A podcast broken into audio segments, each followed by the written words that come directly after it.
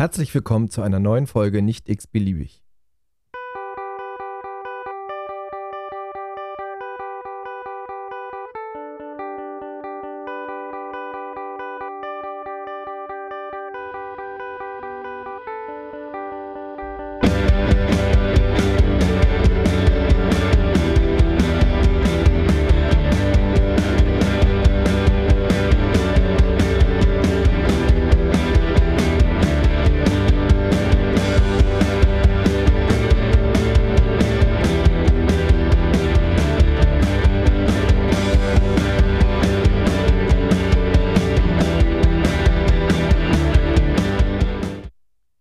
Heutigen Folge geht es um äh, Pflege im Exil, äh, beziehungsweise um Pflege in anderen europäischen Ländern und äh, in einem besonderen Land, äh, in dem eine ehemalige Kollegin von mir mit ihrer Familie gezogen ist. Und äh, heute werden wir uns oder werde ich mich mit ihr darüber unterhalten, wie die Zustände in dem Land sind, in dem sie jetzt wohnt.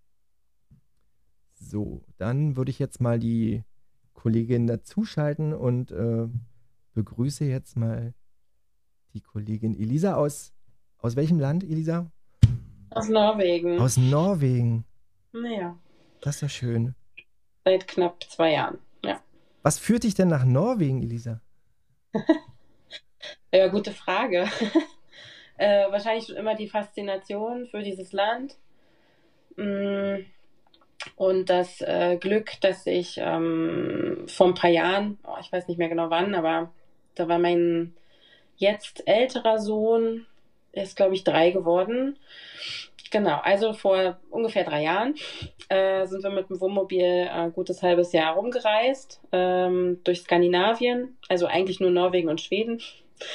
Und ähm, ja, um einfach dieses Land besser kennenzulernen und äh, waren natürlich von der Natur her ziemlich fasziniert und uns hat es sowieso schon länger irgendwie ähm, beschäftigt, ob wir vielleicht ähm, ja einfach mal woanders ähm, hinziehen und arbeiten und haben dann gedacht, als wir wieder zurück waren, war, war das noch so irgendwie so ein halbes, dreiviertel Jahr so, dass wir darum drumherum überlegt, drauf rum überlegt haben und dann so gedacht haben, ja, wenn nicht jetzt, wann dann? Ne? So dieses, ich war mit dem Studium fertig, ich hatte noch nicht wieder einen neuen Job angefangen, also ich habe ein Bachelor- und Masterstudium gemacht und war mit meinem Masterstudium fertig und dann ähm, ja, haben wir so gedacht, wir packen es jetzt so und probieren es einfach.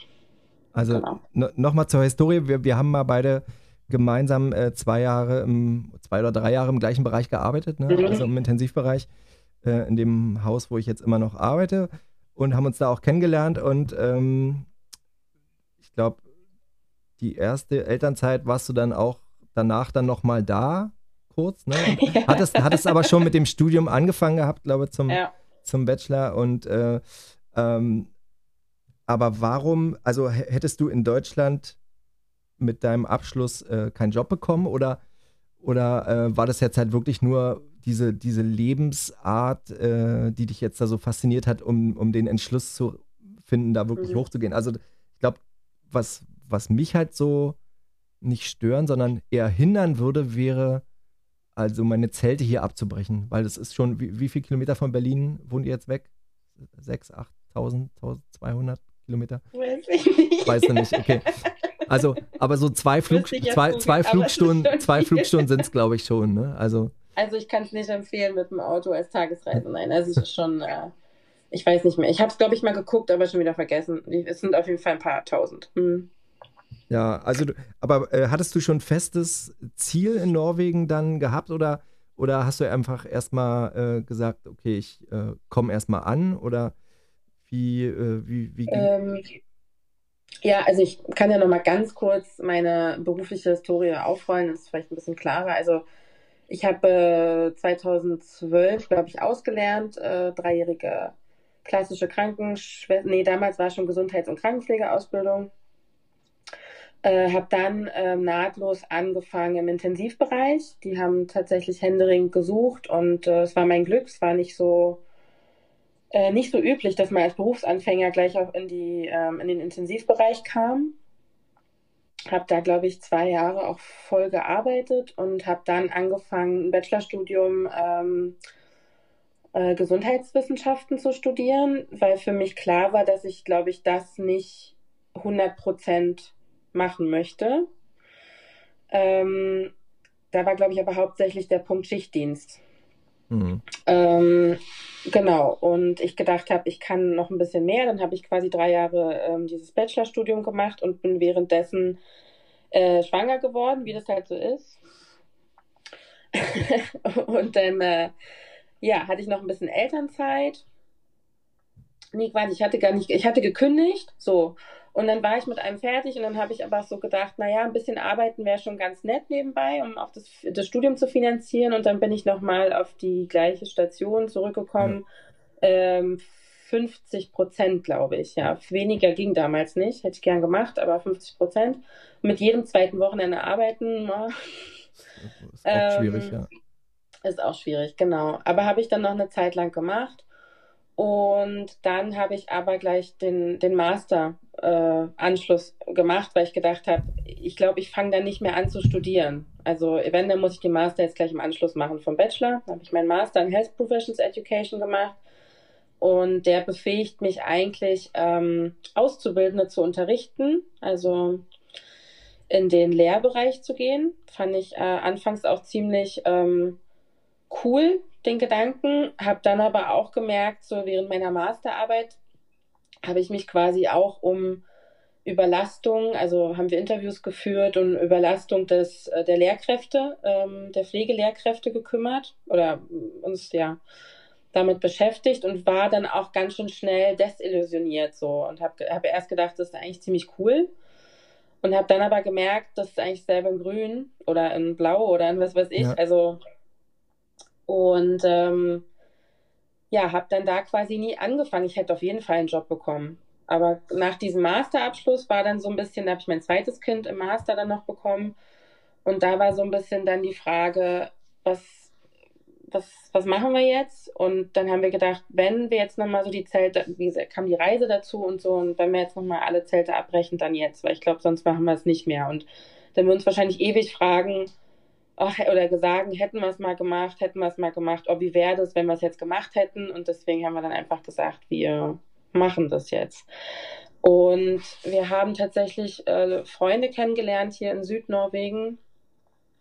Und ähm, mit denen haben wir auch viel korrespondiert. Die haben sicherlich auch dazu beigetragen, dass wir uns das getraut haben, weil die gesagt haben, ey, macht es und wir unterstützen euch. Also entscheidet es natürlich selbst, aber wenn ihr es macht, dann unterstützen wir euch. Wir können hier vor Ort gucken nach Wohnungen oder nach Häusern.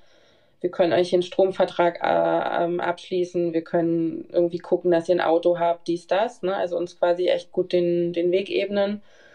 Und es hat schon auch dazu beigetragen, dass wir dann gesagt haben, okay, ja, wir machen es jetzt einfach. Ja. Und tatsächlich haben wir dann bei, hier heißt es nicht eBay, sondern Finn, ähm, aber tatsächlich ein Inserat geschaltet ähm, und gesagt, dass wir hier in der und der Kommune, also uns war, für uns war klar Südnorwegen, auch wenn Nordnorwegen uns auch schon gereizt hätte, aber naja, eben wegen der Hilfe auch die, der Freunde, ne? also der, der auch selbst ausgewanderten Norweger. Nee, es sind selbst ausgewanderte Deutsche, die eben schon seit äh, jetzt mittlerweile 13 Jahren hier, hier leben. Ähm, genau, mit deren Unterstützung haben wir dann gesagt, trauen wir uns das zu und würden aber dann nur in Süd Südnorwegen suchen. Und dann haben wir gesagt, so und so, wir sind hier irgendwie vier Leute, ein Hund, Nichtraucher, bla bla, also so, so ein typisches Inserat und äh, vielleicht hat ja jemand ein Haus oder eine Wohnung für uns. Und dann haben sich tatsächlich Leute gemeldet. Ja, und dann haben wir hier, ja, haben wir, ich meine, du kennst es ja, du warst ja hier. Ja. ähm, hat jemand gesagt, ja, hier, das Haus steht da und da. Dann habe ich das natürlich gegoogelt und habe so gedacht, what? Das ist halt direkt neben Meer. Ja. Ziemlich ländlich, haben wir aber kein Problem mit. Also, und dann hat sie ein paar Bilder geschickt, dann hat sich der, ähm, ja, Olli heißt er, unser eben unser deutscher Auswanderer äh, sich das Haus auch angeguckt und gesagt, ihr könnt hier sofort rein, hier muss nichts mehr gemacht also werden. Oder alles noch aus Deutschland. Also ihr, ihr, wart noch in Deutschland und habt sozusagen mit den, ja, genau. mit den Freunden ja. das so, okay. Sicherlich kam auch vielleicht auch noch ein bisschen Corona dazu, dass man eh so viel zu Hause war und so gedacht hat, man hat also so, so ein bisschen, ne, diesen, dass man viel Zeit hatte, vielleicht auch noch darüber nachzudenken. Ja. Man war noch nicht in diesem Trott drin. Das ja. hat vielleicht auch noch mit reingespielt. Das war tatsächlich während der, wegen dieser ersten Pandemie. Ähm, und ja, und dann haben wir gedacht, ja krass, am Meer wohnen und so, wie krass ist das eigentlich? Und ja, dann machen wir das.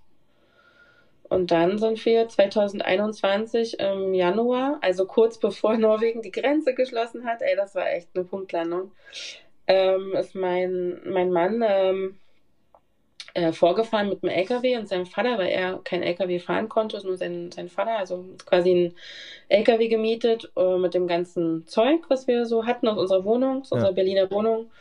Und ich bin mit den Kindern nachgeflogen. Und das war dann nochmal so ein Blut- und Wasserschwitzen, weil unsere Flüge irgendwie zwei, dreimal irgendwie gestrichen worden sind aufgrund äh, Corona.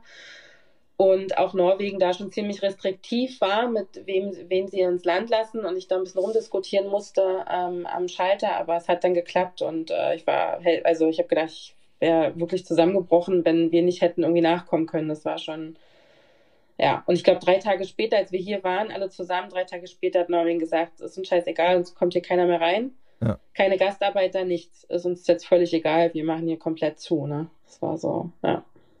Dann nochmal Glück gehabt. Ja. Aber, äh, also ihr hattet beide aber zu dem Zeitpunkt noch kein, noch kein Anstellungsverhältnis in, in Norwegen nee. gehabt. Und kon konnte, auch, ähm, hm? konnte einer von euch schon Norwegisch zu dem Zeitpunkt? Ja, das war auch schwierig. Also ich wäre gerne zum Kurs gegangen in, in Berlin, aber durch, äh, wie gesagt, Corona ähm, gab es keine physischen Kurse. Und ähm, ja, habe dann ein bisschen mit, äh, mit Babel tatsächlich ähm, angefangen zu, zu lernen und auch mit, äh, mit Büchern und Audio-CDs. Ja, und äh, war natürlich aber nicht so, es ist ja nicht vergleichbar. Wenn du es dann nie sprichst ja, mit also irgendwie also Muttersprachler, ja, genau. Wollte ich gerade sagen, wenn du keinen Gegenüber hast, mit dem du das ja. halt auch äh, kommunizieren kannst. Das ist kannst. schon unglaublich schwierig. Ähm, macht man sich, glaube ich, keine Vorstellung. Man so, ja, Mensch, habe ich doch ganz gut drauf. Und wenn man auch die norwegische Sprache liest, denkt man auch so, ja, ist ja voll viel gleich. Ja. Lesen ist einfacher als verstehen und sprechen natürlich. Ja. Das ist meistens immer so. Aber naja, und dann habe ich äh, versucht, tatsächlich aus Deutschland raus mich schon zu bewerben.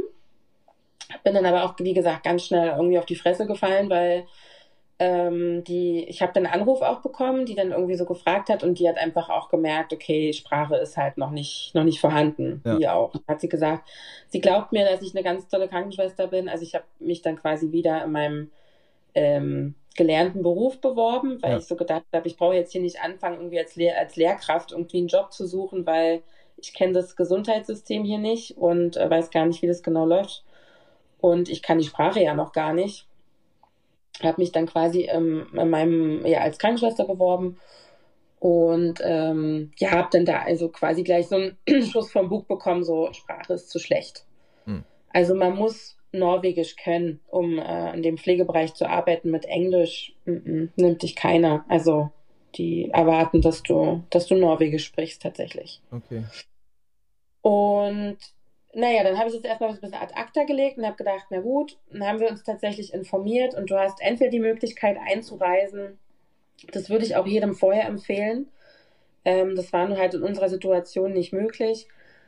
Ähm, macht Sprachkurs vorher. Also es gibt ja richtige Zentren, ich glaube in Rostock, die dich da irgendwie drei Monate so richtig ähm, auf Spur bringen und sich dann eben einen Arbeitsvertrag zu holen und dann ist es alles viel einfacher. Dann kriegst du so eine Übergangsnummer, also wenn du Arbeitnehmer dann bist und einen Arbeitsvertrag unterschrieben hast, kriegst du eine Nummer und damit kannst du hier problemlos dich erstmal aufhalten, äh, Verträge abschließen, dies, das. Und äh, es gibt aber eine andere Möglichkeit, wenn du genug ähm, finanzielle oder monetäre Mittel hast, dann kannst du auch auf eigene Faust kommen. Also die wollen halt quasi nicht zuständig sein für dich, wenn das hier irgendwie alles nicht klappt. Ne? Ja. Also ähm, die wollen, dass du nachweisen kannst, dass du mindestens sechs Monate ähm, hier dich selber versorgen kannst. Aber brauchst du ein Visum? Also weil äh, Norwegen ist nee. ja nicht, nicht in der EU.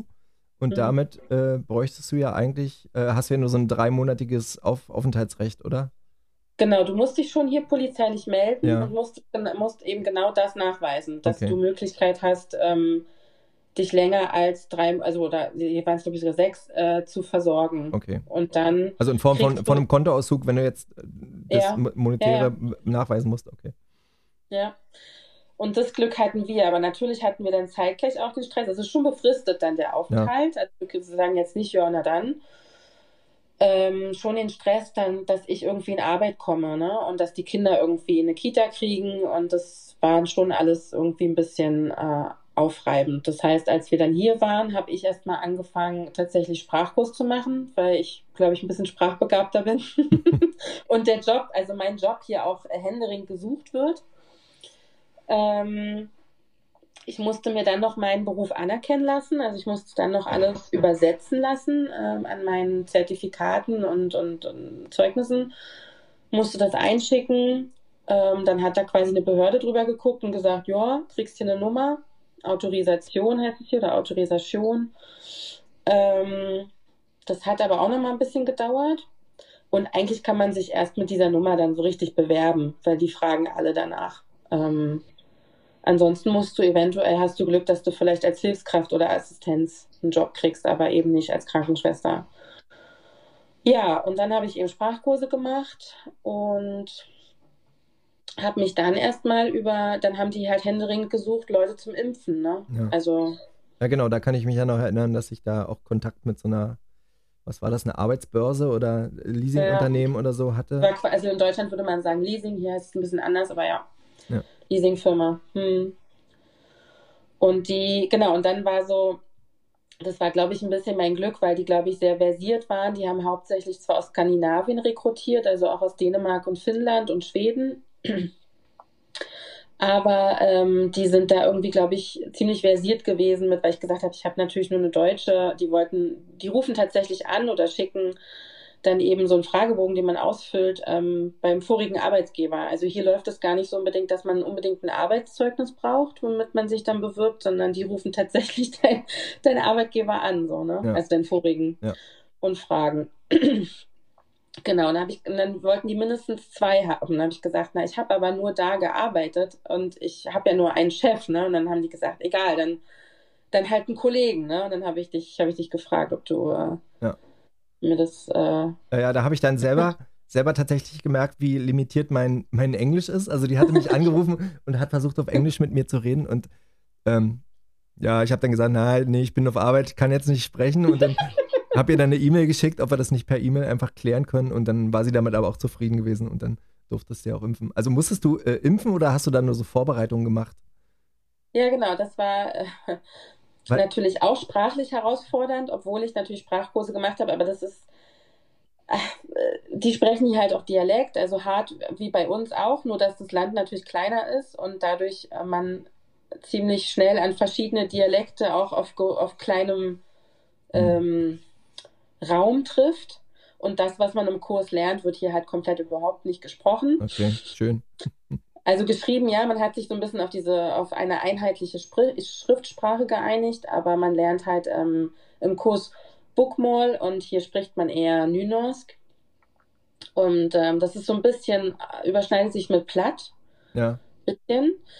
Ähm, aber also es ist komplett Aussprache technisch komplett anders und dadurch ist es, die verstehen mich zwar, wenn ich mit dem, was ich im Kurs lerne, spreche, aber ich verstehe die halt schwer, weil das komplett hm. so, also und das war natürlich am Anfang noch so, egal. Ich war am Anfang eingeteilt tatsächlich eher beim Aufziehen, also ich habe dann da im Akkord ähm, Pfizer äh, hatten wir hier anfangs, also Dings kam erst später, was war das andere? Nicht AstraZeneca gab es gar nicht. Ähm, Moderna gab es? Moderna, ja. ja, Moderna gab es dann erst später. Aber am Anfang hier halt wirklich immer diese 0,3 Spritzen aufgezogen, also konnte ich echt im Schlaf. Und dann ähm, durfte ich irgendwann auch in die Boxen. Also man hatte dann, naja, ihr kennt es ja wahrscheinlich auch, war bei euch auch nicht anders, in die Impfbox. Dann habe ich im Akkord geimpft. Also es waren bestimmt über 150 Leute pro Schicht, die man dann da so. Ähm, klingt jetzt erstmal nicht so viel, aber man musste auch mal abfragen, ja. kannst du mir deine, deine Nummer sagen, dies, das, bist du das überhaupt? Und naja, so. Und ähm, Und dann zum Schluss war ich tatsächlich auch bei der Anmeldung, also wo man dann nochmal diesen Fragebogen durchgeht ähm, ähm, und eben die Personalie nochmal aufnimmt auf so einem Dings. Aber das habe ich dann auch erst relativ zum Schluss, als meine Sprache ein bisschen besser war, ja. gemacht. Und äh, also bin quasi alle drei Stationen dann durchlaufen. Und ich glaube, das habe ich vier Monate gemacht.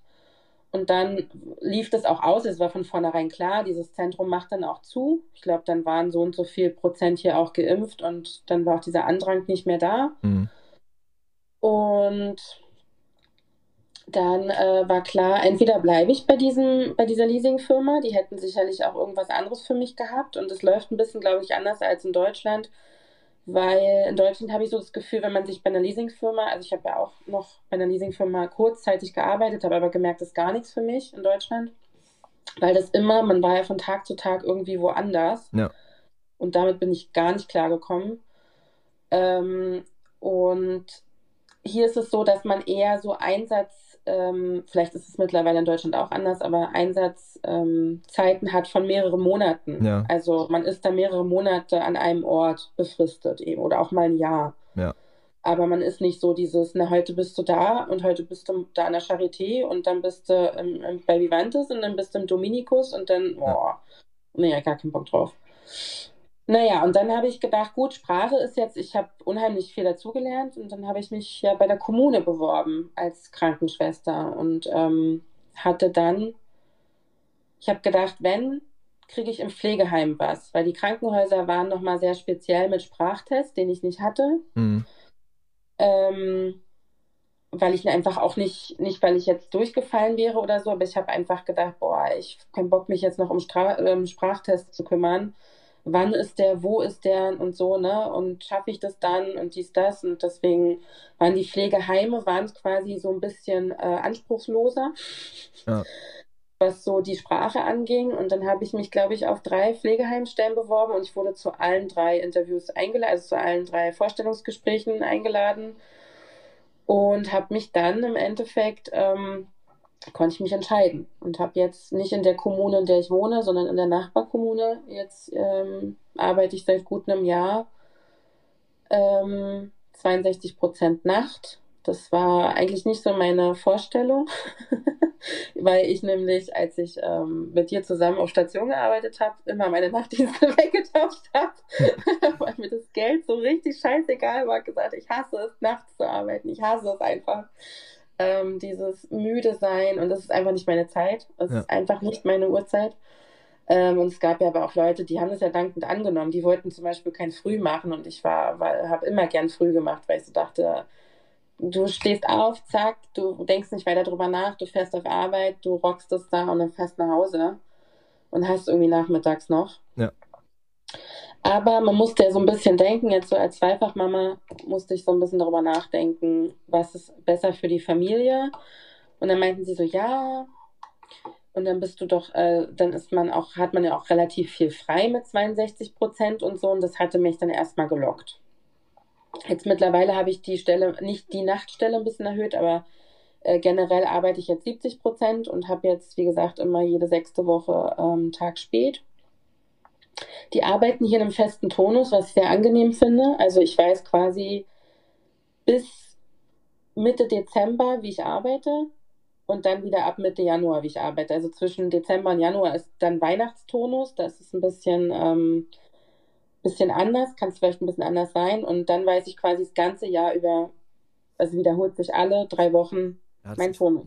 Ich glaube, bei der, bei der Feuerwehr kannte ich das, also in Berlin gab es das, glaube ich, auch mal, dass die immer so ein wie so einen kleinen Taschenkalender schon hatten, wo der Jahresplan einfach drauf war, wo du wusstest, okay, Woche 22 habe ich halt eine Nachtdienstwoche, dafür aber die 23 frei oder so. Ne? Also das ist schon, ich glaube, das ist schon ganz schön großer Luxus in so einem Schichtbetrieb, wenn man einfach mhm. ein bisschen mehr Planungssicherheit hat. Ja. Ne? Also bei uns ja. sind es, glaube ich, sechs Wochen, sechs Wochen vor Dienstplanbeginn sozusagen kriegst du deinen Dienstplan. Also das ist eigentlich nichts. Und wenn du dann halt deine Wünsche vielleicht mhm. gar nicht äh, alle realisiert bekommst, die du hast und weil es vielleicht Arzttermine sind, also nicht mal irgendwie private, private Veranstaltungen wie Geburtstage oder Konzert- oder Kinobesuche, sondern halt irgendwie so Arztbesuche, die du da unter, unter einen Hut kriegen musst. Und wenn du mit zwei kleinen Kindern, äh, glaube ich, ist das halt noch ein bisschen, bisschen schwieriger. Und da ist halt so eine, so eine Kontinuität schon, schon ganz nett.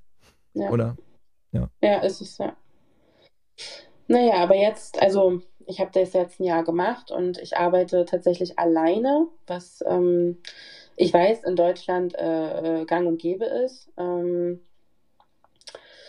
ähm, bin für 16 Bewohner äh, quasi zuständig, also Bewohner, ähm, weil sie werden die Station nicht mehr verlassen. Es ist eine somatische Station, also ich habe schon die Möglichkeit, Infusion anzuhängen, wenn es äh, angeordnet ist, ne? wenn zum Beispiel jetzt irgendwie ähm, CRP, also äh, jemand eine Infektion hat oder sowas, ähm, dann habe ich auch die Erlaubnis, Flexhüle zu legen und auch Blut abzunehmen. Äh, jetzt nicht unbedingt im Nachtdienst, aber äh, im Tagdienst und so. Also diese, diese Sachen dürfen wir schon machen als Krankenschwester. Also wir haben schon, äh, der Spielraum ist schon größer gefühlt als ähm, klar, intensiv ist jetzt nochmal ein anderes Ding, aber ja.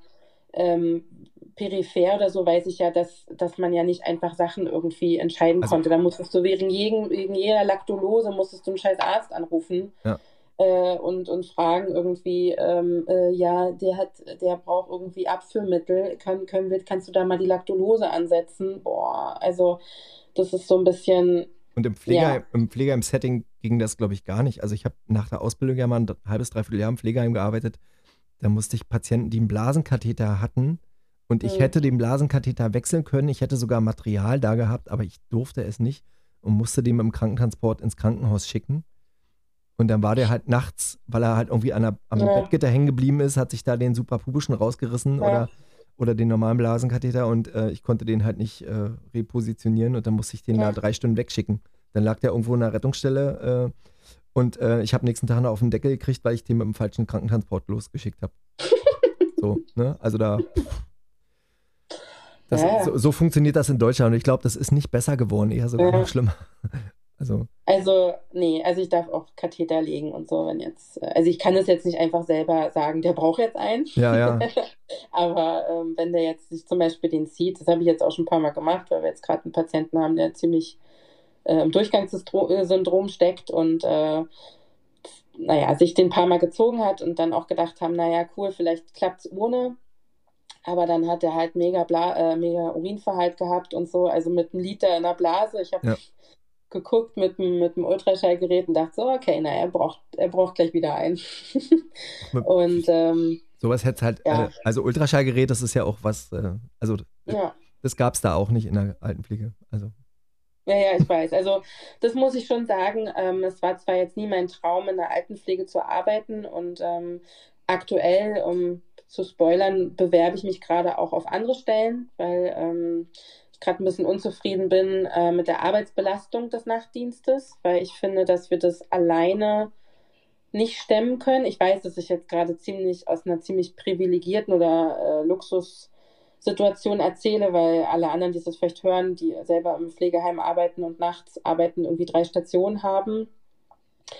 Aber ähm, ja, deswegen finde ich, kann man trotzdem irgendwie Missstände aufzeigen oder ich bin niemand, der irgendwie die Arbeit scheut, aber ähm, es ist teilweise nicht zu machen, weil du einfach Leute hast, die sturzgefährdet sind. Ähm, du hast äh, immer Leute, die nicht schlafen, die dich irgendwie da echt ähm, da die ganze Zeit anklingeln und jetzt haben wir eben halt gerade jemanden bekommen, der ähm, ja jetzt ein komplettes Bein amputiert bekommen hat, was was nicht unbedingt geplant war, sondern eigentlich nur der kleine C, aber eben halt eine fette Wundinfektion bekommen hat und sie dann eben doch ähm, ja jetzt ein, das komplette Bein irgendwie abnehmen mussten und jetzt mit 81 Jahren der Körper, oh Wunder, das jetzt halt eben äh, nicht mehr so gut verkraftet. Der war ja nun auch schon, ähm, hat ja nun schon andere Diagnosen vorher gehabt und hat dann noch Corona gehabt und dies, das, es kam noch, ja, also noch dies und das dazu. Und jetzt ist er halt eben nicht mehr der, der mal vorher war. Und jetzt sitzt er quasi auf der Klingel und äh, fühlt sich alleine und hat wahrscheinlich irgendwie, auch wenn er es nicht ausdrücken kann, irgendwie schon Angst, irgendwie zu sterben oder obwohl der Moment gerade stabil ist, aber dieses Psychische ist gerade ähm, im Vordergrund und dadurch macht es die Nächte und auch die, natürlich auch die Tag- und Spätdienste gerade unheimlich anstrengend Und ich habe dann aber gesehen, dass im Früh- und Spätdienst dann quasi immer jemand ähm, ein, also äh, gemietet worden ist, also quasi eine Extrakraft angefordert worden ist für mehrere Tage. Und dann habe ich so gedacht, cool, und im Nachtdienst dann nicht, oder was? Weil die ja. Patienten schlafen ja alle, oder was? und, meistens ähm, genau das Gegenteil. Ja, genau. Ne? Wenn ich schon höre im Spätdienst, nee, war völlig ruhig, war völlig äh, super, dann denke ich mir so, ja, klar, super. Dann habe ich wieder eine schöne Nacht auf jeden Fall. Ähm, war, war das ein großes Thema? Also das, das Corona. Corona im Pflegeheim, war das äh, ein großes Thema? Also da kann ich so aus Deutschland berichten, dass da äh, viele, viele Angehörige ein Riesenproblem natürlich mit hatten, ihre, ihre Leute nicht zu sehen und nicht ins. Heim zu dürfen. Äh, viele, viele, viele, die ihre Angehörigen halt auch im Sterbeprozess halt auch nicht begleiten konnten. Ähm, das ist hier in Deutschland wirklich ein Riesenproblem gewesen, teilweise bis noch vor einem halben Jahr. Ich glaube, aktuell ist der Stand bei uns, dass du auch nur mit äh, negativem Testergebnis ins Krankenhaus oder ins Heim darfst. Mhm. Da sind wir immer noch äh, sehr stringent, was das angeht. Und ähm, was auch gerade in, in, meinem Bereich manchmal schwierig ist, also selbst der Lieferdienst, der dir deine, dein Abendbrot bringen könnte, der durfte, ja. der durfte auch nicht ins Haus. Ne? Da, da, mussten wir uns echt noch umziehen und äh, rausgehen und uns das Essen selber reinholen weil diese Typen halt nicht ins Haus durften oder weil sie keine Maske bei hatten oder also ja. ähm, war das bei euch auch so? Ähm, ich kann tatsächlich nicht für diese erste Welle sprechen, weil ich da noch nicht äh, dort gearbeitet habe. Also als, wie soll ich das sagen, das, ähm, das Land komplett abgeriegelt wurde, das war, weiß ich nicht, waren acht Wochen oder so. Oder auch, also da war das auch so, dass die Kinder auch nicht in die Kita durften ja. und so. Und dann das war aber, lass es höchstens drei Monate gewesen sein. Und dann wurde zumindest für die, für die Bevölkerung, die norwegische Bevölkerung, wieder viel geöffnet, schrittweise. Ich weiß aber, dass zum Beispiel meine Kinder oder mein, mein Jüngster war noch nicht Kita-fähig, aber mein Älterer fing ja dann in der Kita an und die haben dann tatsächlich geguckt, dass da war das dann so viel geteilt. Also ähm, dieser, der Hof, dieser Spielhof. Ja. Jetzt können die seit, seit einem, weiß ich nicht, seit, äh, frag mich, seit über einem Jahr können die jetzt wieder völlig kreuz und quer und jeder mit jedem da spielen, ja. aber die mussten halt echt das abriegeln und dann gab es so verschiedene Niveaus, rot, gelb, grün. Und rot bedeutete halt irgendwie, nee, irgendwie gar nichts geht und Schwimmbäder sind zu und dies, das. Und gelb war dann schon so Teilöffnung und grün war so, ja, jetzt ist auch egal. Ähm, jetzt sind genug geimpft, jetzt ähm, so. Und deswegen kann ich für diese Anfangszeit nicht, also für diese ganz erste Welle nicht sprechen da, ich denke, dass es schon restriktiv war, auch im Pflegeheim. Aber seitdem ich da arbeite, ist natürlich Corona schon irgendwie ein Thema im Sinne von, wir gucken, dass die regelmäßig die Impfung kriegen. Ja. Äh, es gab auch Fälle, es gab jetzt auch mehrere, also es gab jetzt auch schon die, die zweite Ansteckung von einigen. Ja. Die haben alle es überlebt. Also keiner ist daran gestorben tatsächlich, obwohl wir wirklich mm, mm kranke Leute haben, alte, kranke Leute. Ähm, und die Besucher durften auch kommen. Also die mussten dann Mundschutz tragen mhm. und sich eben, äh, steht dann vorm Zimmer eben ähm, äh, Isolationskleidung. Ähm, und die werden darüber aufgeklärt, wie sie dann damit umzugehen haben, aber die, die dürfen kommen. Das Einzige, was ist, wenn jetzt aktuell ein Corona-Fall auf Station ist, ist, dass die, glaube ich, drei Tage in Isolation sind, die, die Patienten. Also, die Betroffenen, ja. Genau. Also damit es sich eben nicht, ich verstehe das auch, nicht auf der ganzen Station ausbreitet. Ja, also die bleiben dann und, in ihrem Zimmer und dann ist es erstmal damit gut. Genau, es ist natürlich aber auch hart. Es ist auch eine Diskussion, die man führen muss für alte Leute, die eh schon verwirrt sind, fällt natürlich da ziemlich viel Struktur weg. Also, ja. weil das ja komplett anders ist, wenn ja. die ähm, drei Tage auf einmal in ihrem Zimmer sein müssen und ja auch ähm, Isolation oder Einsamkeit äh, oder auch ja am Teilnehmen am, am Geschehen ja auch ein ziemlich hoher, hoher Risikofaktor ist eben auch. Ähm, ja, es sind jetzt nur drei Tage, aber das macht eben halt auch äh, schon was mit den Leuten, das merkt man auch. Mhm. Aber ich verstehe natürlich den Gedanken zu sagen, man möchte es jetzt nicht, äh, dass alle 16 Bewohner jetzt hier unbedingt gleichzeitig alle Corona haben. Ähm, ja, wie, wie ist so die, Aber die dürfen Besuch empfangen. Hm? Die, die Altersstruktur so in der, in der Region, wo du, also hast du da ungefähr einen Überblick? Also der demografische äh, Wandel ist ja so, dass, dass die Alten halt schon immer, immer älter werden oder immer mehr werden und Hast ja. du so das Gefühl, dass da äh, schon eine extreme Warteliste zum Beispiel ist, äh, dass da endlich mal wieder ein Zimmer frei wird? Also mal ganz böse gesagt. Oder? Ja, oder, das schon. Also wir haben, glaube ich, nie Probleme, äh, die voll zu kriegen. Ja. Das ist immer so ein bisschen, bei uns heißt es nicht unbedingt, dass, also wir haben auch teilweise dann, also angenommen, es verstirbt einer, dann ist ein Zimmer frei und das kann auch mal ein, zwei Wochen frei bleiben. Ja. Manchmal kriegen wir dann von der Nachbarstation, das ist so eine, warte ich ja von irgendwie schon erzählt, aber ähm, das ist eher so ein betreutes Wohnen.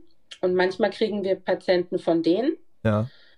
Ähm, oder manchmal kriegen wir auch nur so einen Kurzzeitaufenthalt. Also so jemanden, der ähm, gestürzt ist oder so.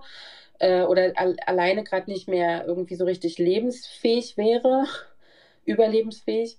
Ähm, aber vielleicht gerade äh, jemand, äh, Angehörige, der sich sonst kümmert, eben, also eine Art Kurzzeitpflegeplatz. Ne? Ja, also so ein, äh, das auch, aber meistens sind das so eine Langzeitplätze. Wir haben keine Probleme, die wieder aufzufüllen. Okay. Hast du irgendeine Ahnung, wie das, wie das finanziell oder wie das bezahlt wird, aus welcher, aus welcher mhm. Kasse oder ob das ähnlich, ähnlich wie das deutsche äh, System ist, dass das dann irgendwie über so ein Pflegekassenmodell finanziert wird oder wie, also weil Norwegen ist ja, Norwegen ist ja wirklich sehr, sehr fortschrittlich. Ich habe äh, gerade die, diese Woche auch äh, nochmal einen lustigen Spruch gehört, so der, der norwegische König, also dein, dein ältester Sohn hat mir, ich bin mit dem mal einkaufen gewesen ähm, an meinem, ja, ja. Am, am, letzten Abend und da hat er mir erzählt, der norwegische, der norwegische König hat gesagt, äh, in Norwegen muss die ganze Nacht das Licht brennen. So, die Straßenlaternen müssen die ganze Nacht an sein, hat er mir erzählt. Ne? Also ja. dachte ich so, ja, das muss man sich auch erstmal leisten können in der heutigen Zeit. Aber äh, genauso habe ich diese Woche gehört, dass äh, jedem Norweger äh, es zusteht, äh, sein eigen, Eigenheim zu benutzen. Also egal ob jetzt in Form von, von einem Haus oder einer Wohnung. Also jeder soll so viel verdienen, dass er sich ein eigenes Heim mhm. leisten kann. Ja. Und äh, da habe ich ja schon, schon das, äh, da ist schon, glaube ich, der Ansatz schon ein bisschen anders als bei uns in Deutschland, wo, wo glaube ich, dem dem Staat das erstmal nicht äh, so auf die Fahne geschrieben wird, weil wir natürlich vielleicht auch keinen König haben. Äh, ich weiß auch nicht, ob der König das bei euch so durchsetzen kann oder ob der, ob der überhaupt so viel äh, Gewalt hat, äh, das Nein. vielleicht durchzusetzen oder ob das einfach nur so, so Sprüche äh, sind, die man da so mit, mitnimmt oder aufschnappt oder. Ähm, also ich kann über die Finanzierung, ich weiß, es ist jetzt irgendwie traurig, aber oder peinlich, aber über diese Finanzierung der Heimplätze gar nicht so viel sagen. Ich habe schon mitbekommen, dass das schon auch privat mitfinanziert wird, also mhm. dass man mit Sicherheit auch was zuzahlen muss. Und das ist ja bei uns ja auch so. Ne? Genau, ich glaube nicht ganz so krass wie in, äh, in, Deutschland, wo man ja gefühlt hat, man muss fast den ganzen Platz bezahlen, komplett ja. selber. Ähm, ja, der Rest wird schon, jetzt frag mich, wahrscheinlich auch von kommunaler Seite bezahlt. Ähm, ja. Aber ich weiß nicht, äh, Pflegekasse oder sowas gibt es in dem Prinzip nicht. Aber hast du, hast du auf deiner monatlichen Abrechnung äh, mhm. da, also ich, ich habe jetzt meine auch nicht wirklich im Kopf, ne? Aber ich weiß, dass wir halt, glaube ich, ein Prozent, ein Prozent in die Pflegekasse einzahlen, ne? Vom, vom Brutto. Äh, wir haben halt äh, unsere 13, 14, 15 Prozent äh, Krankenversicherung, die wir halt bezahlen. Ähm, und wie, wie, wie ist das mit der Krankenversicherung? Seid ihr da, ist das eine einheitliche Krankenversicherung oder ist das auch so extrem aufgesplittet wie bei uns, dass du eine freie Kassenwahl hast? Oder? Wir haben hier gar keine Kasse eigentlich. Also ähm, sobald du, es läuft hier alles über diese, ähm, ich bin echt auf dünnem Eis, das ist auch was, was ich, wo ich mich eigentlich noch mal mehr informieren möchte, aber du kriegst hier irgendwann, wenn du, so wie wir jetzt, wir sind jetzt zwar noch keine norwegischen Staatsbürger, aber ähm, wir haben jetzt komplettes Bleiberecht, weil ich bin in Arbeit, mein Mann ist in Arbeit ähm, und ich habe einen unbefristeten Vertrag und darum geht es eigentlich hauptsächlich. Hm. Und dann kriege ich hier irgendwie diese Personennummer und die ja. speist sich aus meinem Geburtsdatum und eben noch vier Nummern dran, ja. äh, willkürlich. Und ähm, mit dieser Nummer kannst du hier quasi alles machen. Du kannst äh, einen Kredit aufnehmen, du kannst, ähm, äh, du bist dadurch krankenversichert. Also du hast, du kriegst dann einen ähm, festen Arzt zugeordnet von der, in der Kommune, in der du wohnst. Wird dann geguckt, also du wirst ja aufgenommen dann ins Volkregister, also ins, ähm, ja, in, in, das heißt in Deutschland glaube ich auch, oder? Ja, oder, ja. ja. Und weiß nicht, wie das die heißt dann wird geguckt, okay, wir haben hier, unsere Kommune hat jetzt hier so und so viele neue ähm, Leute, die hier wohnen mit, mit Personalnummer. Und dann äh, wird geguckt, ähm, welcher Arzt hat dann noch Kapazität und dann kriegst du den zugeordnet. Das ist so ein bisschen natürlich friss oder stirb. Und ich glaube, wenn man, man kann Wechsel beantragen, aber da muss man Glück haben. Es kann sein, dass man das nicht bekommt, aber so. Das heißt, du hast dann einen Allgemeinmediziner sozusagen fest zugeordnet für dich und deine Kinder und dein Mann. Musstest du das schon mal in Anspruch nehmen? Also warst du schon mal beim Allgemeinmediziner? Ja, ich glaube auch mein, mein, mein Mann auf jeden Fall. Ähm, ich selber noch nicht, weil man hat hier generell drei Tage krank, ohne irgendwas ja. zu ähm, vorzuzeigen. Ich glaube, mein, war mein Mann entweder länger krank oder eins meiner Kinder. Also das läuft viel auch über ähm, Online-Konsultationen, wenn es um Krankschreibungen geht. Also dass man dann einfach nur anruft oder eben äh, kurz äh, FaceTime macht und dann sagt so und so wenn es jetzt so eine ganz normale Grippe oder also Grippe, so mal Grippe, äh, Erkältung oder irgendwas ist. Ja.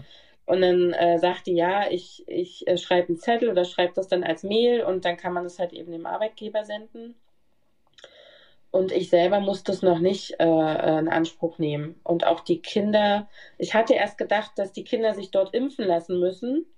Aber da gibt es dann nochmal ein extra Prinzip. Also da gibt es dann nochmal eine Gesundheitsstation, die dich auch anschreibt und sagt, ähm, hier so, so eine Art U-Untersuchung steht an oder Impfung steht an, genau. Aber das klingt ja extrem fortschrittlich. Also das ja. würde ich mir halt manchmal hier wünschen. Also klar, wir haben eine freie Arztwahl, aber ich glaube, der, der, also vielleicht nicht mal Facharztmangel, sondern die, die Kassenplätze sind halt hier extrem beschissen verteilt in Deutschland. Ne? Also gerade wenn man jetzt so von Berlin aus weiter östlich oder nördlich, also alles Brandenburger Umland, da hast du halt so einen Facharztmangel mittlerweile, egal in welche Fachrichtung, dass mhm. du dir einfach teilweise 50, 60 Kilometer ans Bein binden musst. Und wenn ich überlege, ich bin irgendwann 60, 70, kann vielleicht kein Auto mehr fahren, habe keine öffentlichen Verkehrsmittel, die ich nutzen kann, weil sie einfach nicht existent sind und muss dann zu einem Urologen, der einfach 50 Kilometer weg ist. Das ist einfach äh, extrem blöd gemacht. Und so wie du das jetzt aber so sagst, obwohl du es nicht genau weißt, ne, dass, dass du aber äh, einfach was zugeordnet bekommst, also das würde ich mir hier manchmal wünschen. Also in Deutschland schaffen die das ja nicht mal anhand der Geburtenregister zu sagen, okay, wir erwarten im Jahr 2030 oder äh, nehmen wir mal nur jetzt 2024, also in zwei Jahren, ähm, gehen vielleicht so und so viele Menschen wieder aus der Elternzeit arbeiten, also brauchen wir so und so viele neue Kindertagesplätze, weil halt so und so viele Leute äh, entbunden haben oder so und so viele Kinder geboren sind im, in Berlin, nehmen wir mal Berlin als ja. Beispiel, da sind die völlig überfordert. Ne? Die merken dann erst Anfang 2024, oh Gott, es fehlen uns ja 50.000 Kita-Plätze in sechs Monaten. Ne? Wo sie das eigentlich ja von der Statistik her, wenn sie einfach mal miteinander reden würden oder äh, mhm. auch, die, auch die Behörden miteinander einfach besser kommunizieren würden, das schon zweieinhalb Jahre vorher hätten merken können. Ne? Also, also ich kann nur bei uns aus der Region, also hier in, in dem Stadtteil, wo ich wohne, ähm, wird halt jede Freifläche gerade bebaut mit, mit mehrgeschossigen Häusern. Ähm, und was ja wichtig und auch notwendig ist, glaube ich, dass Wohnraum geschaffen wird. Auch bezahlbarer Wohnraum ist dabei, sicherlich nicht so viel, aber äh, was halt nicht gebaut wird, sind Kitas und Schulen. Mhm. Und das halt schon seit, seitdem ich hier wohne. Und wir wohnen jetzt hier 20 Jahre in diesem Bezirk. Ne? Und äh, wir haben zwei Kinder schon, schon durch die Kita und teilweise auch durch die Schule gebracht und hatten einfach einen riesen Ärger deswegen und teilweise riesen Anfahrtswege und äh, das war eine Zeit, die möchte ich einfach nicht normal haben. Und das Gefühl, also ich war jetzt im Februar bei euch gewesen, ähm, das Gefühl hatte ich jetzt halt nicht. Ne? Also ihr hattet halt eine, eine relativ schnell, glaube ich, auch eine Kita gefunden für, für, mhm. für den, erst für den Großen und dann noch für den Kleinen. Und ähm, klar ist es bei euch vielleicht ein bisschen vergleichbar mit Brandenburg, was so den, den, die, die Verbindung angeht. Ne? Also du bist schon auf dem Auto angewiesen, so das ja, Gefühl. Das und, und wenn ja. du als, als zwei, zwei arbeitende äh, Familienmitglieder bist halt auch auf zwei Autos angewiesen, mhm. größtenteils. Ne? Vielleicht mit Einschränkungen wäre das auch anders machbar, aber ähm, wenn man das halt kann, äh, warum nicht? Aber das äh, geht halt hier in Brandenburg gar nicht anders. Also das, das ist halt äh, eine Sache, die muss man, die muss man dann halt auch wirklich, wirklich wollen und äh, das ist halt auch, glaube ich, von der Regierungsseite auch gar nicht gewollt, das irgendwie mal zu ändern. Oder die haben halt so viele andere Sachen auf der, auf der Agenda, die sie abarbeiten müssen, dass das halt vielleicht noch das geringste Übel ist, obwohl das für den Einzelnen, den es betrifft, glaube ich, eine, eine große Sache ist. Also, das ist halt, also das hat ja auch einfach was mit Zufriedenheit zu tun, ne? Wenn ich einfach äh, vier Stunden am Tag weniger äh, Auto fahren muss, äh, lebe ich doch einfach viel besser. Ne? Also wenn ich dann, ich habe jetzt zum Beispiel einen Kollegen, der hat jetzt gekündigt, was ich total traurig finde, aber ähm, der, der fährt einfach über eine Stunde bis, bis zur Arbeit. Und ähm, bei den gestiegenen Preisen für, für Benzin ja. ähm, äh, kann er jetzt einfach sogar einen Job annehmen, wo er vielleicht sogar weniger verdient, aber ähm, im Endeffekt sogar noch viel mehr Benefit rauszieht aus der ganzen Nummer, weil er einfach weniger Spritkosten hat und, mhm. äh, und einen extrem kürzeren Arbeitsweg hat. Mhm. Ne? Arbeitet dann in seinem eigenen Ort und hat vielleicht nur 10 Minuten Anfahrtsweg und hat einfach zweimal mhm. 50 Minuten gespart. Also und diesen Luxus habe ich tatsächlich ja auch. Ne? Also ich fahre wirklich, wenn es geht, ja. und äh, zu, zu 99 Prozent des Jahres halt mit dem Fahrrad zur Arbeit.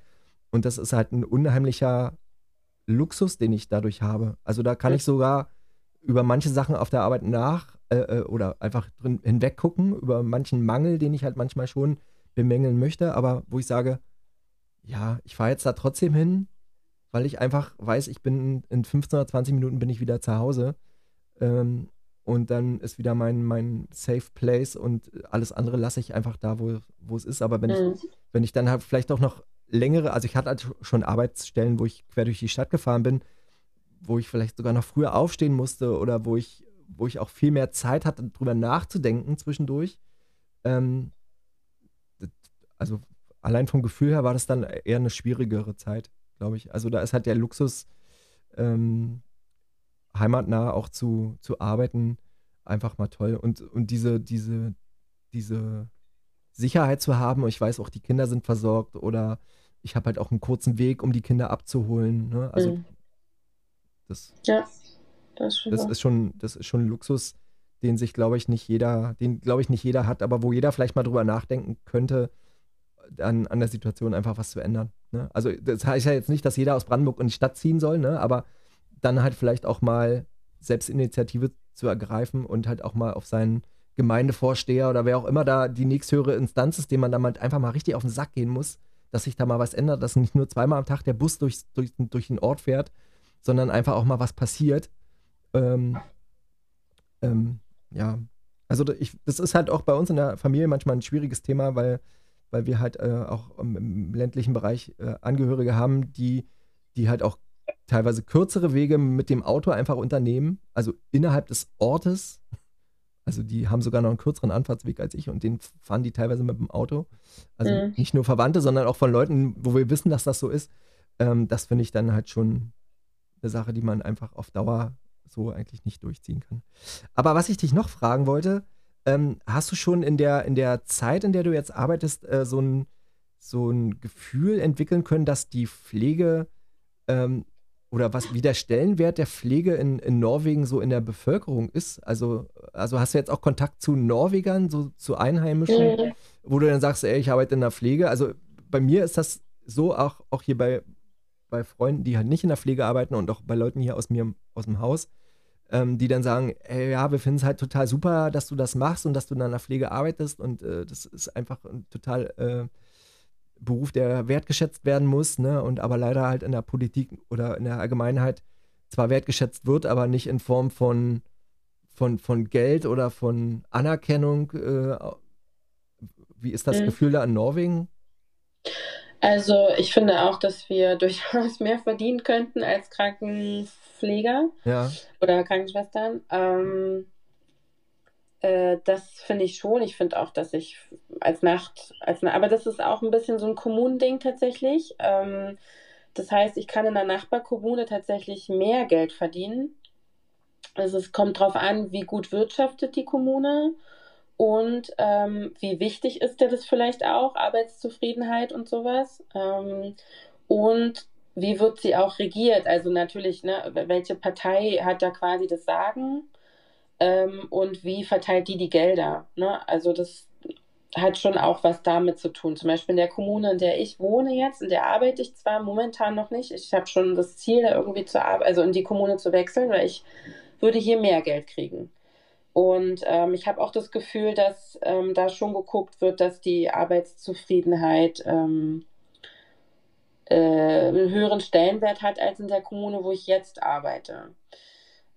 Ähm, genau, ich habe mich jetzt aktuell gerade für einen ambulanten Pflegedienst ähm, beworben, weil ich gemerkt habe, dass äh, Nachtdienst für mich, glaube ich, auf Dauer nicht, nicht die Lösung ist. Also mir, ich kann halt tagsüber mit zwei kleinen Kindern ähm, nicht den Schlaf nachholen, den ich eigentlich bräuchte und einfach auch die Belastung dann nachts. Teilweise habe ich manchmal keine Pause, ähm, weil ich natürlich schon den Anspruch auch an mich habe, das ist so typisch Pflegekraft. Ich komme gleich auf die Frage noch zurück, aber ähm, irgendwie meine Arbeit auch gut zu machen und auch zu leisten und vielleicht auch noch ein bisschen den Frühdienst zu unterstützen. Und wenn ich das, manchmal habe ich Glück und ich kann zwei Stunden sitzen und manchmal ist es eben äh, gar nicht möglich, ähm, weil ich eben alleine bin und ich kann nicht einfach sagen, ja, dann puller die doch in die Windel, so, weil wir haben auch ziemlich selbstbestimmtes äh, Patientenklientel, die das eben auch nicht tolerieren würde oder so. Ja, ne? Also, ja. ähm, naja, äh, ähm, angesehen ist es schon. Also gerade die sozialen äh, Berufe sind schon in der Bevölkerung angesehen. Und da sagt jetzt auch keiner, oh, könnte ich nicht machen oder da putzt du doch nur den Hintern ab oder so. Ähm, das ist ähm, tatsächlich nicht so. Ich finde auch Erzieher ist hier gut anerkannt. Mhm. Und ähm, also hier ist es anders, aber es ist ja auch alles ein Studium hier. Also auch die Krankenpflege ist ein Studium und auch Erzieher ist ein Studium. Und auch äh, Heilerziehungspfleger ist ein Studium tatsächlich. Und ähm, also ne, übersetzt ist es jetzt, heißt ja. hier natürlich anders und so, aber ähm, und dadurch ist die Vergütung angemessen. Wenn man jetzt alles gegenrechnet, glaube ich, ist es auch im Endeffekt nicht, nicht so, dass ich mir eine goldene Nase verdiene. Also wenn man jetzt alles, ne, ähm, Strom, Lebensmittel, auch das ist hier alles teurer geworden, jetzt äh, inflationstechnisch äh, Miete fürs Haus und dies, das gegenrechnet, habe ich im Endeffekt, glaube ich, auch nicht mehr, als würde ich das in Deutschland machen.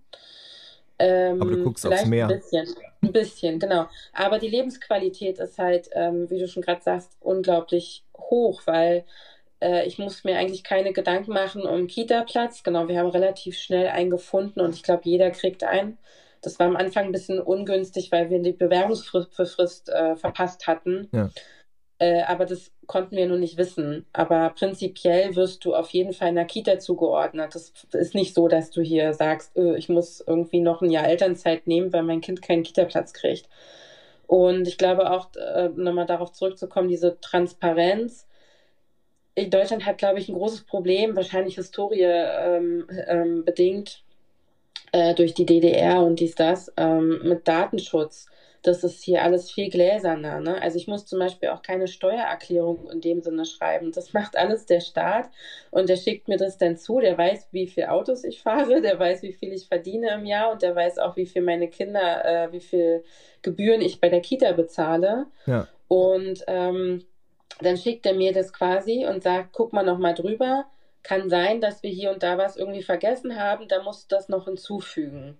Aber prinzipiell kann ich einfach sagen, ja, stimmt. Und dann fertig aus die Maus. Da muss ich ein bisschen warten, bis ich mein Geld kriege oder so. Oder muss eben Eva was nachzahlen. Aber ähm, es ist nicht so, dass du jetzt hier irgendwie ein Programm öffnen müsstest. Und äh, aber das hat was mit, ähm, man ist hier halt auch, ja, also der Staat weiß gefühlt, was du machst. Das ist jetzt nicht Überwachung oder so. Oder das finde ich im Moment nicht so negativ ausgelegt, aber Natürlich, wir haben ja auch immer diese Station, man muss so eine Art Mautstation. Ja. Wenn eine Straße gebaut wird, dann muss die Bevölkerung sozusagen ähm, dafür zahlen, bis sich diese Straße amortisiert hat. Ja. Also bis das raus ist. Was Und die sind ja oft, also die kommen ja auf, auf, auf kürzesten Wegen, äh, kommen ja Genau. Auf. Und natürlich ist das aber auch eine Maßnahme, wo man natürlich dann im E-Fall, wenn man jetzt sagt, ähm, man hat irgendwie jetzt einen kriminellen Verdacht, bist du natürlich da aber auch überwacht, weil die scannen ja über, äh, was weiß ich, Infrarot oder Geistergeier eben halt auch der Nummernschild an diesen Stationen. Ja.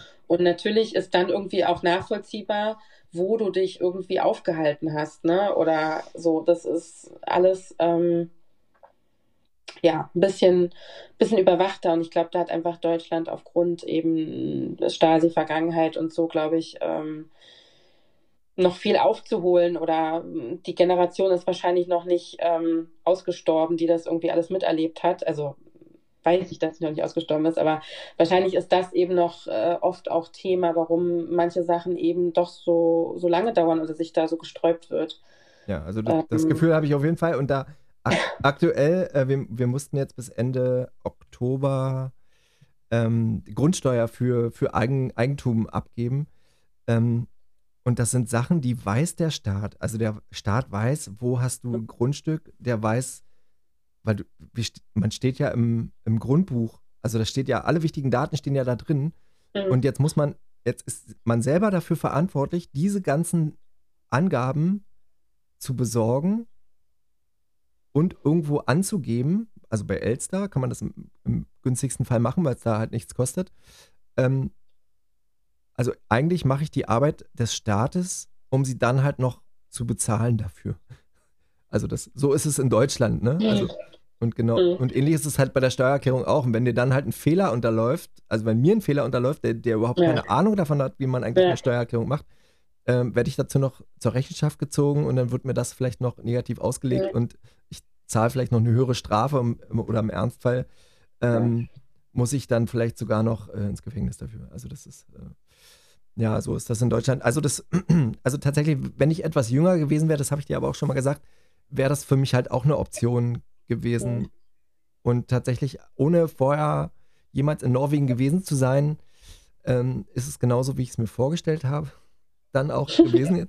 ähm, und ich finde das halt auch super. Allein, Regnerisch, kalt. Genau, immer, immer nur 5 Grad, äh, viel Regen. Ich meist, war doch im Januar hier, ne? Was, was ja, hier? Me meistens von vorn äh, der Regen. Wenn es kein Regen ist, dann ist es halt Sand irgendwie am Strand. Ähm, nein, aber äh, ich glaube, allein die, die ruhige Atmosphäre, also allein das Autofahren, hatten wir vorhin schon kurz drüber gesprochen, das Autofahren mhm. finde ich super entspannt, weil man halt einfach nicht so gedrungen wird, äh, schnell. Ne? Also dieses in Berlin schnell, schnell. Ich habe heute Nacht mit einem Kollegen gesprochen, der, den sein Sohn ist jetzt eingeschult worden und der hat zu ihm gesagt, Papa, was musst du auf der Arbeit eigentlich immer schnell machen? Und er sagte, hä, wieso? Also, ja, manchmal einige Sachen. Sagt er, ja, du sagst immer schnell, schnell, schnell noch Zähne putzen, wir müssen noch schnell einkaufen gehen. Du sagst immer, überall ist immer schnell hinten dran. Ne? Und, und das ist, glaube ich, genau das, was, was wir Deutschen äh, so als Problem haben. Ne? Bei uns ist immer alles, es muss alles schnell gehen. Und das fängt halt bei der Autobahn an und das sind halt auch so mhm. andere Sachen. Wir sind extrem ungeduldig. Wenn wir in den Supermarkt gehen, 18 Uhr und da gibt es kein Hackflasch mehr, dann rasten wir aus. Ne? Also, das sind so Sachen, an die wir uns vielleicht erstmal wieder gewöhnen müssen, dass man dass man sozusagen so ein bisschen entschleunigt und einfach mal manche Sachen einfach so wegwischt und sagt, komm. Ja.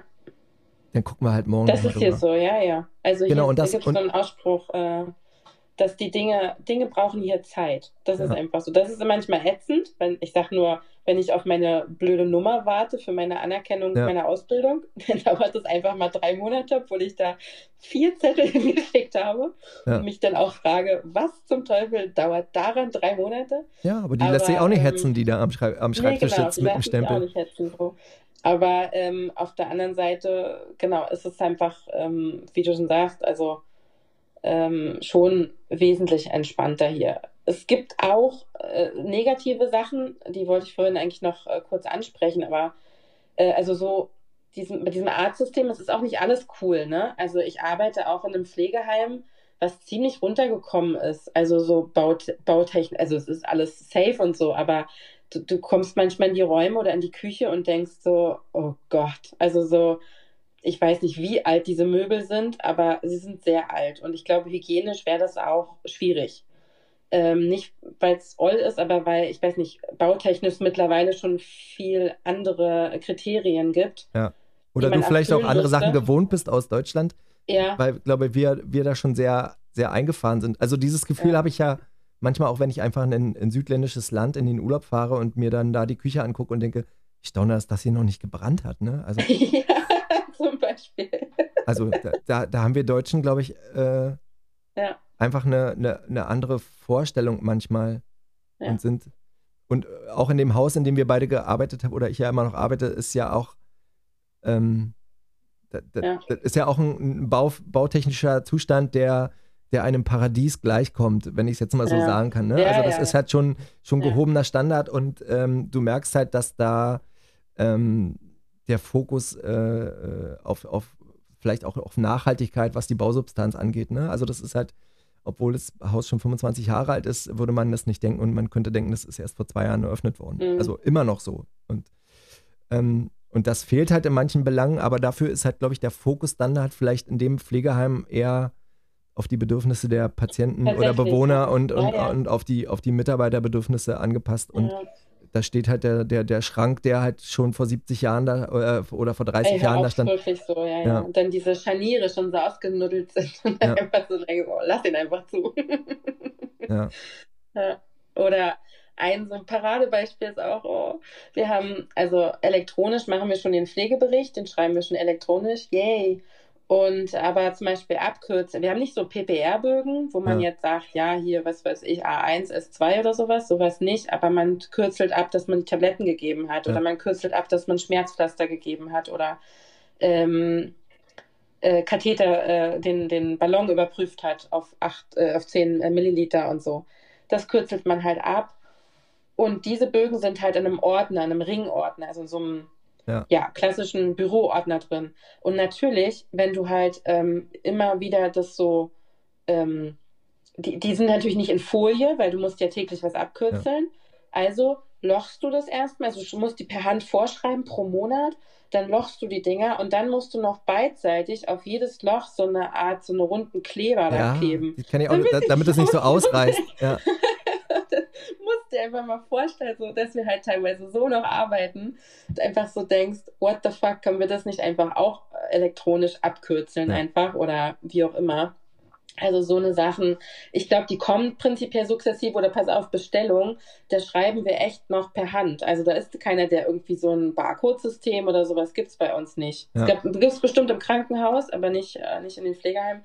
Das heißt, wir haben ein Buch und da schreiben wir das dann rein. Ja. Und äh, dann müssen wir noch die VNR-Nummer aufschreiben dann dazu und so. Also du bist dann damit auch beschäftigt, das A zu behalten, was noch gebraucht wird, weil natürlich du ja auch wieder noch 10.000 andere Sachen im Kopf hast und dann, ja, genau, und dann musst du noch die Zeit finden, das ins Buch aufzuschreiben. Also das ist schon so teilweise echt ein bisschen, naja, anno 1400 finde ich, aber ja, es ist, äh, Genau, dafür geht es, glaube ich, den Bewohnern sehr gut, muss man. Äh, und dafür habt ihr aber in jedem kleinen Fjord im Hinterland äh, trotzdem 5G.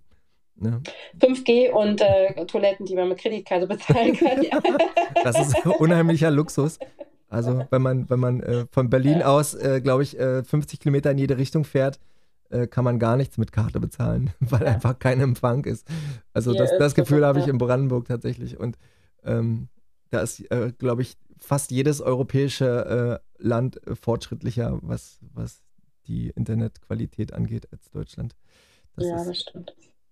Ja, cool. Also, äh, ich habe leider schon wieder, schon wieder die Stunde überschritten, aber ich bedanke mich erstmal für, das, für, das, für, für das, tolle, für das tolle Gespräch. ja, bitte. Ähm, und wünsche dir eine schöne Zeit, Elisa. Ja. Und dann kürze ich jetzt hier erstmal ab, wa? Vielen Dank. Wünsche ich dir auch. Ciao. So, verdammt. Äh, auch diese Folge ist wieder länger geworden als ursprünglich geplant. Äh, tatsächlich ist hier jetzt auch schon wieder länger als die letzte Folge und somit die längste Folge bis jetzt. Deswegen werde ich jetzt auch nicht weiter viel erzählen. Ähm, zwischen den letzten beiden Aufnahmen ist auch nicht so viel Zeit vergangen. Ähm, somit ist auch nicht viel Neues in meinem beruflichen Alltag passiert. Ja, ich habe jetzt eine Woche Urlaub und ähm, ich hoffe, wir hören uns danach wieder. In diesem Sinne, bleibt schön gesund. Bis bald.